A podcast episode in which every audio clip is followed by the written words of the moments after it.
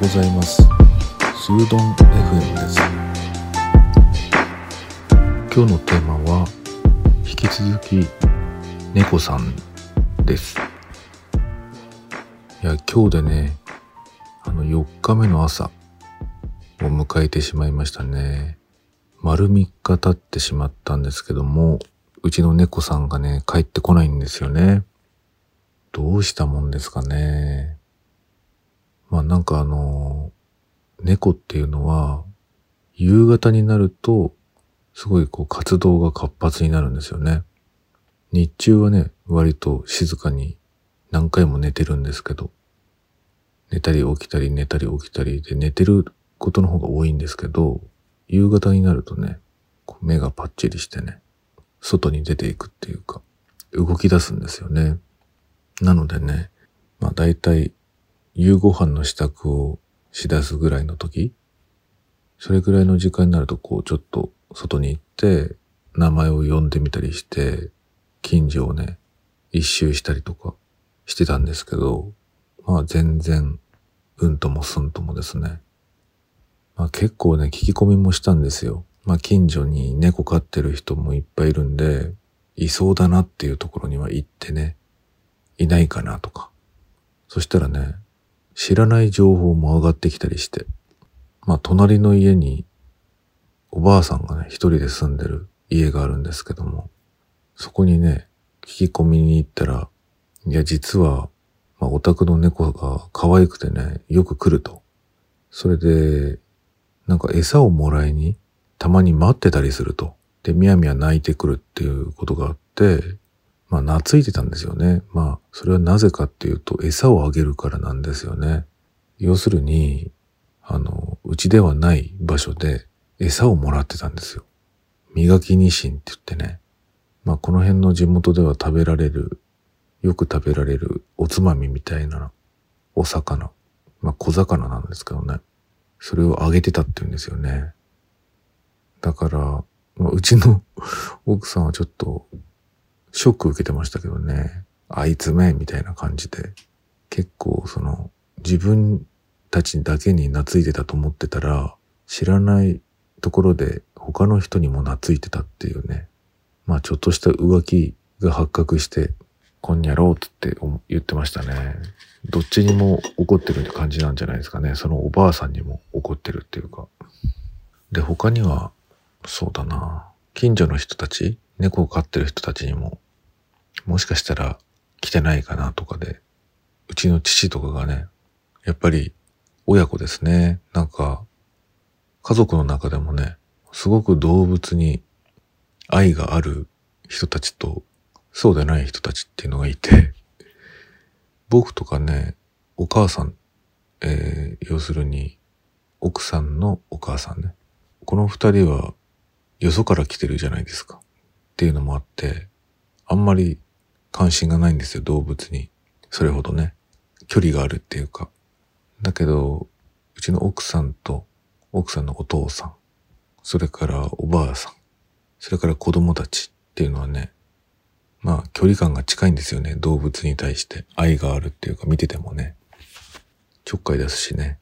だからね、お父さんはね、結構聞き込みをしてくるんですよ。猫飼ってる人のところのまあ、田舎ってね、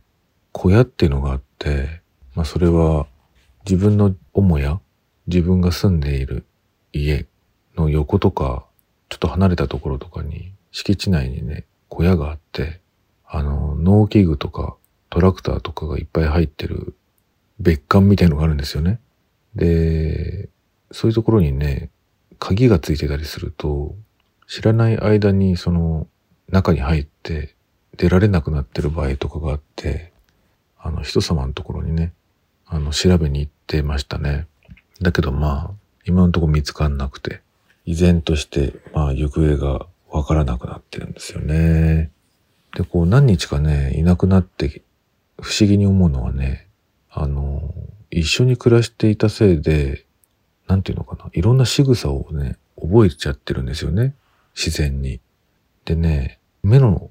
端っことかにね、黒い塊とかがこう、なんとなく見えたりすると、猫に見えてくるんですよね。だから生活の中にね、こう猫を感じることがすごいありますね。あ、みたいな。あ、でも違った、みたいな。まあこれは全然あの霊的な話とかではなくて、ほんと実際に、なんだろうな、似てる色とかに反応しちゃうっていうかね、大きさとかサイズとかに。なんかそういう現象がね、あの僕だけじゃなくて、家族全員に起こってますね。ハッとするっていう。あれっていう感じね。目で追っちゃうっていうか。いやー、今日はね、あのー、うちの奥さん曰くね、張り紙を作ってね、ポストに入れようかなって言ってますね。よくあの電柱とかに貼ってあるじゃないですか。うちの猫見つけたら連絡くださいみたいなやつね。他人事じゃなくなっちゃったなっていうね。うん。で、なんだろうな、あの、こう行方不明のウォンテッドみたいなね、やつを作ろうと思うんだけど、まあ写真はいっぱいあるんだけどね、あの、こう人様に説明するときの特徴とかあるでしょ？例えば、あの、お腹が白いですとかさ。で、改めてね、こう考えてもね、なかなか特徴って人に説明しづらいなっていうところがありますよね。うちの猫はね、あの、手だけ白いんですよ。キジトラなんだけどね。キジトラだからまたわかりにくいですよね。外でなかなか見分けがつかない。で、手だけが白くてなんかこう手袋はめたみたいになってるんですよね。で、あとは頭に傷があるっていうかね。最近まで生傷があったんでちょっとハゲちゃってるんですよね。それぐらいしかなくて。で、あの、首輪をね、もう何回もつけてるんですけどね。外に散歩とかこう、勝手に飛び出して行っちゃって、どっかで落としてきちゃうんですよ。で、今回もね、首輪をつけてない時にいなくなっちゃったんで、